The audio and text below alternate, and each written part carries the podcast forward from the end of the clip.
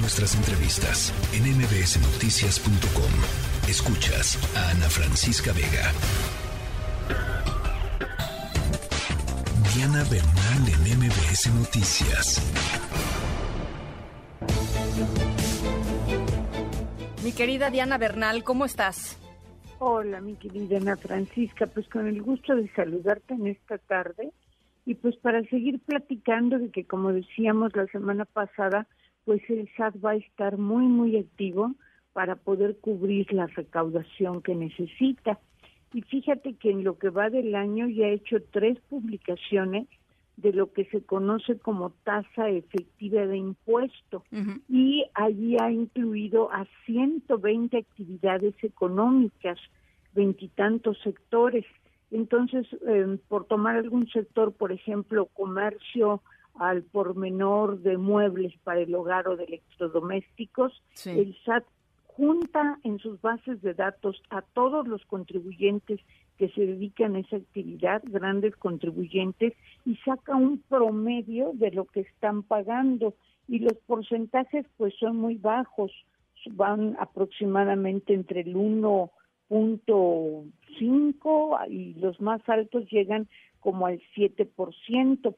Entonces lo que el SAT hace es con estos datos a todos los que se dedican a ese sector, está restaurantes, está hotelería, están ya prácticamente todas las actividades económicas, les manda a su buzón tributario un aviso donde les dice, mira, lo que están pagando los contribuyentes de tu sector es, por ejemplo, por cada 100 pesos, 3 pesos, por decir, si tienen una tasa efectiva del 3%. Pero, por ejemplo, Abarrotes tiene una tasa efectiva del 1.9%, o sea, no llega ni 2 pesos. Entonces le dice, de 100 pesos están pagando 2. Tú pagas menos de 2 por cada 100 pesos. Entonces, pues te lo aviso por si deseas corregirte y evitar que en un momento dado te pueda llegar una auditoría. Esto ha sido muy discutido por los expertos mexicanos, por los contribuyentes, porque en realidad el impuesto no se te puede aplicar sobre todo lo que ganas, tiene que ser lo que ganas menos los gastos e inversiones pues que tuviste que erogar que tuviste que efectuar para poder generar ese ingreso. Sin embargo, Ana Francisca, sí se ve una tendencia internacional a que estas grandes corporaciones, grandes empresas, por lo menos paguen una tasa mínima. Em, tuviste un comentario muy bueno de una representante de Oxfam sobre que precisamente en México están muy bajas, ¿no? Las tasas efectivas de impuestos de Bajísimas. las Sí, sí, sí, sí. Y este, bueno, la propia OCDE está diciendo que lo que quieren con su pacto este que hicieron 135 países para mejorar la tributación, o sea, el pago de impuestos global, es que la tasa mínima en todos los países sea por lo menos efectiva de 15%. Y Ana Francisca, me gusta mucho ahorita comentar porque está completamente de actualidad, pues lo que está haciendo el presidente de izquierda, Gustavo Petro, en Colombia.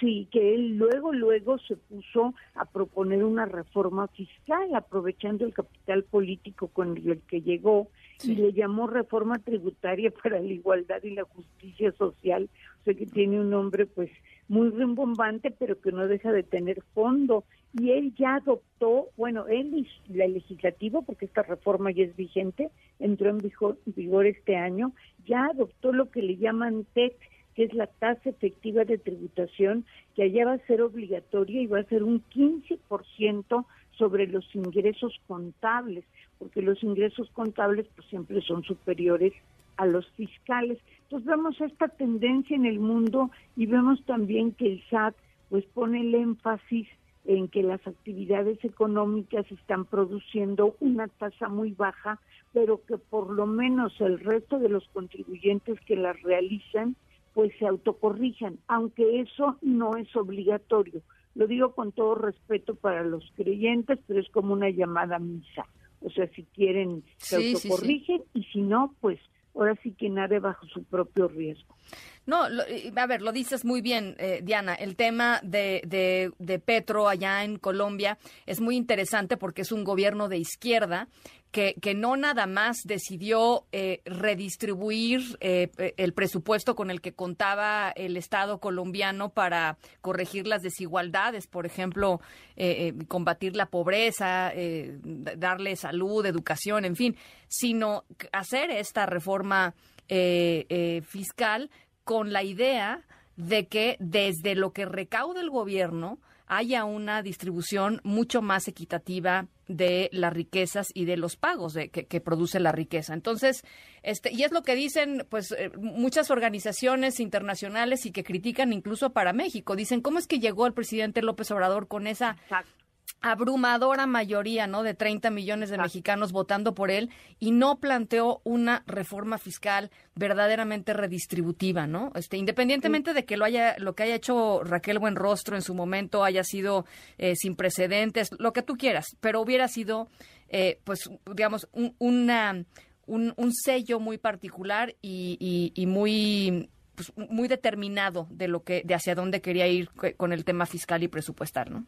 Exacto, lo dices con toda exactitud. Cuando un gobierno llega con un capital político y más si es un gobierno de izquierda, debe preocuparse por una transformación estructural que en nuestros tiempos permita una urgente redistribución de la riqueza por desgracia que ese capital político, pues en ese aspecto se desperdició. El SAT indicaciones, que bueno que las haga, pero lo que hubiera sido extraordinario es como se hizo ya en Colombia, pues que inicie con nuevos impuestos que realmente hagan que incluso las grandes corporaciones pues paguen aunque sea algo más real o más efectivo de impuesto pues para apoyar la salud, el bienestar y dice Petro en su exposición de motivos parte sobre todo de la dignidad humana, ¿no? Claro. Y aquí se habla mucho de humanismo y debemos tener conciencia de que el primer peldaño del humanismo es la dignidad humana. Y como diría Aristóteles, para practicar la virtud se requiere un mínimo de bienestar. Así es. Así es. Bueno, pues ahí está, una oportunidad perdida, la verdad, aquí, aquí en México. Eh, te mando un abrazo, mi querida Diana. Un abrazo, Ana Francisca. Feliz tarde. Muchas igualmente, igualmente. Muy buena tarde de jueves. La tercera de MBS Noticias.